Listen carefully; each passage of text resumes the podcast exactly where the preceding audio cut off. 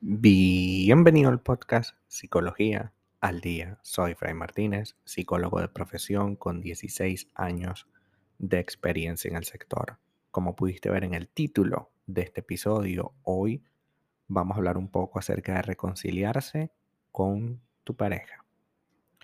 ¿Realmente eso vale la pena o no? Después de una gran molestia, de una gran discusión, de un desacuerdo grave o una falta de respeto, a veces se siente todo nuevamente en calma. Lo que sucedió dejó una huella, sí. Y es entonces cuando te preguntas si vale la pena reconciliarte o más bien si llegó la hora de terminar con esa relación. Esta pregunta es totalmente válida, en especial si los dos han tenido dificultades constantes para conciliar o para llegar a un acuerdo. Incluso es perfectamente válido si se ha puesto en tela de juicio la confianza, el respeto y los objetivos en común. De la misma forma, lo más importante es que te preguntes si reconciliarte con tu pareja representa la solución o representa una forma de mantenerte dentro de un problema que no va a cambiar. Es necesario que tengas en cuenta la manera en que vamos a reconciliarnos con nuestra pareja, porque en la mayoría de los casos que he visto en terapia, lamentablemente hacen el famoso borrón y cuenta nueva. Hacer de cuenta como que si aquello que pasó no pasó, es el camino directo a que vuelva a pasar. Tenemos que eh, tener firme y muy claro que lo que pasó, pasó. Y que la situación existió. Porque en la medida en que eso sea visible, va a ser más sencillo poder construir algo alrededor de eso sano. Es decir, no vamos a utilizar aquello que pasó como una excusa para luego tirarse una y otra vez rencor. Pero sí que es cierto que hacer de la vista gorda y voltear al otro lado no resuelve el problema nunca. De hecho, incrementa las posibilidades de que vuelva a ocurrir porque es como que si esa falta nunca existió. Los problemas en una relación de pareja son absolutamente normales y en este podcast hemos conversado muchas veces que tener problemas, discusiones, son parte de la naturaleza de la relación. Muchas de estas dificultades, problemas, no llegan a un punto de generar un distanciamiento. Otras sí. Hay opiniones, creencias, formas de ver la vida que probablemente nos distancien muchísimo el uno del otro. Incluso no solo provoca que te alejes, sino que ocasionan un malestar y dejan una huella significativa. El típico caso de yo quiero tener hijos y tú no, o viceversa. Tú quieres tener hijos y yo no. Ese caso va a dejar una huella porque si sigo contigo, tengo que asumir que mi plan, mi proyecto, tiene que pasar a un lado. Si lo haces con plena conciencia y si el proyecto como tal no representó nada importante para ti, no pasa nada. Pero si generas esa idea de que pudiste haberlo hecho pero no lo hiciste por fulano de tal, entonces ahí sí generas un enorme disgusto. En el caso de que el problema sea constante, reiterativo y deteriore la relación, surge la pregunta de si es conveniente o no reconciliarnos.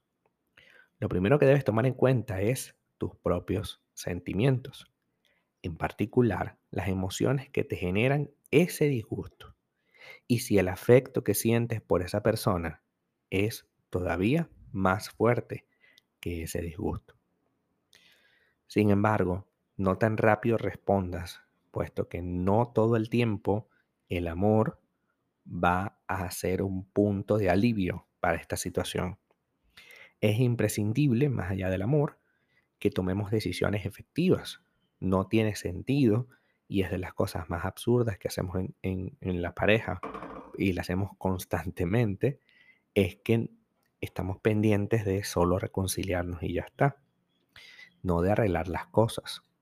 La principal motivación para reconciliarte con tu pareja no puede ser el miedo a que se acabe la relación. Si has tenido este problema una y otra vez, terminas reconciliándote y vuelve a presentarse, realmente de qué te sirve volverte a reconciliar hoy. Si te reconcilias pero guardas un resentimiento y solo quieres reconciliarte esperando la oportunidad para vengarte o para doblegar esa conducta, pensamiento o acción, tampoco tiene sentido. Si sientes culpa porque quieres salir de la relación y terminas reconciliándote, tampoco puedes tomar esa decisión. Crees que con un poco de paciencia esta persona va a cambiar. Cuidado. Piensas que reconciliarte es tu deber como pareja por el bienestar de tus hijos.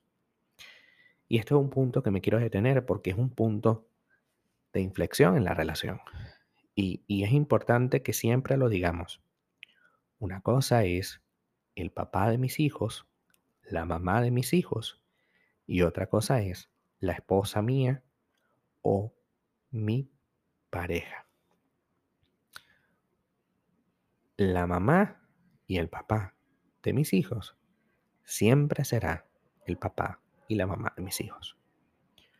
Pero yo no puedo estar con alguien como pareja solo porque es el papá o la mamá de mis hijos.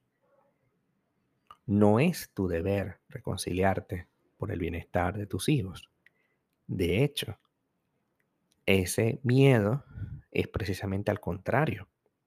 Si tú te reconcilias con alguien con, con, quien la pasas mal como pareja, tus hijos, aunque los veas pequeñitos, se van a dar cuenta. Y en el momento que se den cuenta, tú vas a tener que preguntarte, ¿qué le estoy enseñando a ellos? Le estoy enseñando que a pesar del maltrato, que a pesar de los gritos, que a pesar de todo, yo voy a seguir ahí. Por tanto, no pongo límites, que te garantiza que el día de mañana cuando tus hijos crezcan, porque van a crecer, aunque tú no lo creas o aunque no lo quieras, los hijos van a crecer, que te garantiza que ese hijo vaya a tomar la decisión que tú le enseñaste. Por supuesto que está súper garantizado.